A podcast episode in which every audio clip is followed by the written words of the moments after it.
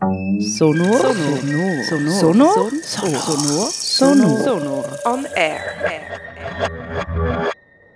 So, bei mir ist jetzt Stefanie Müller-Frank. Sie ist freie Journalistin für Audio und Print und lebt schon einige Jahre in der Schweiz. Jetzt äh, hast du in deinem Stück, das ja auch nominiert ist, hier am Sonor, hast du ein altes Ehepaar begleitet aus Deutschland, wo der assistierte Freitod gewählt hat.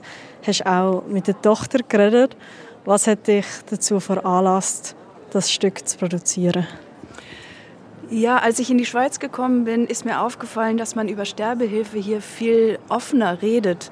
Und bis vor kurzem war ja in Deutschland Sterbehilfe noch illegal. Und ich habe mich gefragt, wie kann das eigentlich sein, dass in den beiden Ländern, die so nah beieinander liegen, das so unterschiedlich gehandhabt wird.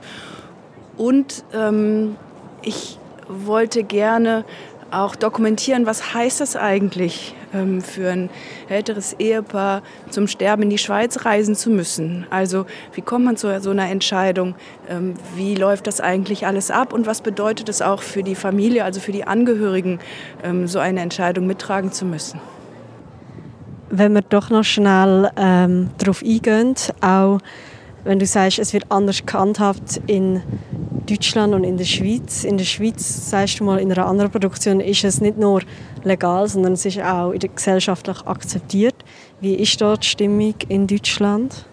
Naja, es wechselt ja jetzt gerade sehr viel, ne? weil äh, 2020 ähm, ist ja äh, das, das ursprüngliche Gesetz, was Sterbehilfe verboten äh, hatte, ist ja vom Bundesverfassungsgericht gekippt worden.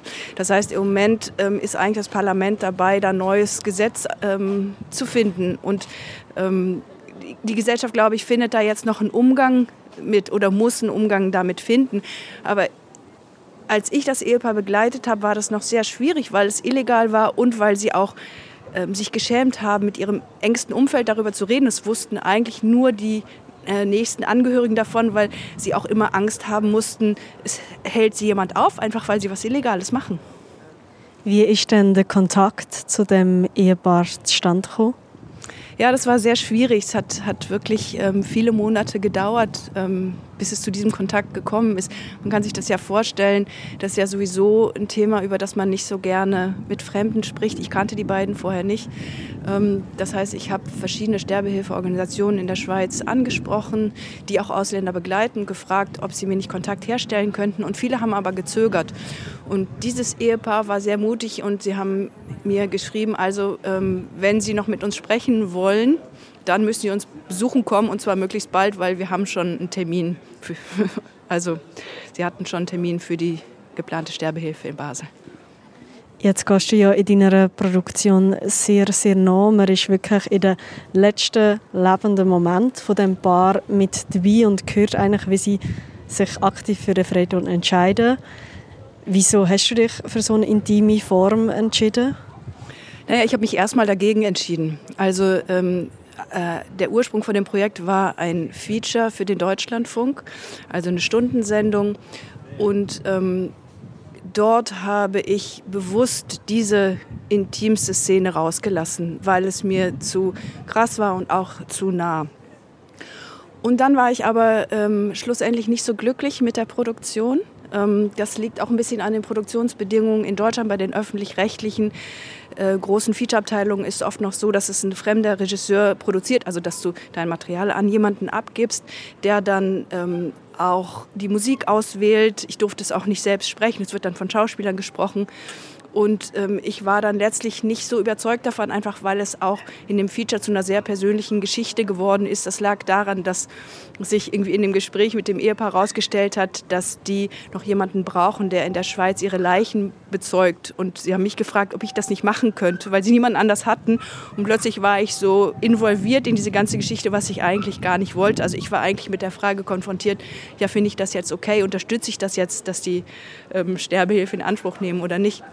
Jedenfalls ähm, hatte ich das Gefühl, das ist eigentlich eine sehr persönliche Geschichte geworden und ich habe das Feature aber nicht selber gesprochen. Und deswegen habe ich dann gedacht, ich möchte gerne nochmal wie ein eigenes Stück machen. Und ähm, dann ist mir eingefallen, dass ich diese Szene noch habe und ähm, habe es dann selbst produziert, beziehungsweise mit einem tollen Künstler und Musiker aus Basel, der so einen genialen Sound auch gemacht hat. Wie ist es für dich gewesen, oder was hat es mit dir selber gemacht, auch wo du dort dabei bist in dem Moment? Ja, das war schwierig. Ähm, ich war sehr traurig, weil ähm, man baut ja doch, oder ich habe ja doch irgendwie auch eine Beziehung zu den beiden aufgebaut. Und mir tat das sehr leid, dass auch in dem Moment die Tochter nicht dabei war. Ähm, das hatte verschiedene Gründe. Und insofern war das für mich dann ein doppelter Trost, dieses Stück zu produzieren, weil ich eigentlich die Eltern und die Tochter in dem Moment wieder vereint habe. Hast du das Pärchen auch im Vorhinein noch begleiten bei ihrer Reise in die Schweiz und wie ist das so ihre Stimmung gewesen oder ähm, ja, ihr Verhalten auch mit dem Wissen, sie gehen jetzt in die Schweiz zum Sterben? Ja, ich, ähm, ich habe sie begleitet. Ich habe sie auch am Tag vorher dann nochmal ähm, also, äh, in dem Hotel besucht. Sie waren, sie waren erstaunlich aufgeräumt. Also sie waren ganz klar. Ähm, ich glaube, alles davor war sehr schwierig für sie. Ähm, also die Entscheidung zu treffen und dann auch sich zu verabschieden und dass die Tochter nicht mitgekommen ist und es auch den Freunden und Verwandten nicht sagen zu können. Und als sie dann aber dort waren und dann auch noch die Erlaubnis von den zwei Ärzten bekommen haben, waren sie, glaube ich, sehr erleichtert ähm, und sehr gefasst. Die ähm, waren froh, dass es dann endlich möglich war. Jetzt ist äh, deine Produktion, wie gesagt, nominiert am Wettbewerb und es hat auch schon Preise bekommen, unter anderem der erste Preis beim Hearsay International Audio Arts Festival 2021 deine Einschätzung? Denkst du einfach, dass es allgemeines Bedürfnis um ist, dass mehr über das Thema auch gesprochen wird und dass es auch möchte gelost werden? Oh, das fällt mir schwer zu beantworten, weil ich irgendwie äh, selten von Themen her denke oder äh, nicht so eine Art von Journalismus mache, die, wo es darum geht, irgendwelche Themen zu platzieren. Ähm, mich hat deren Geschichte persönlich berührt und ich freue mich jetzt sehr, auch andere solche Geschichten beim Sonar zu hören, weil das ist ein toller Rahmen, wo genau solche ähm, Geschichten auf ganz unterschiedliche Macharten Gehör finden.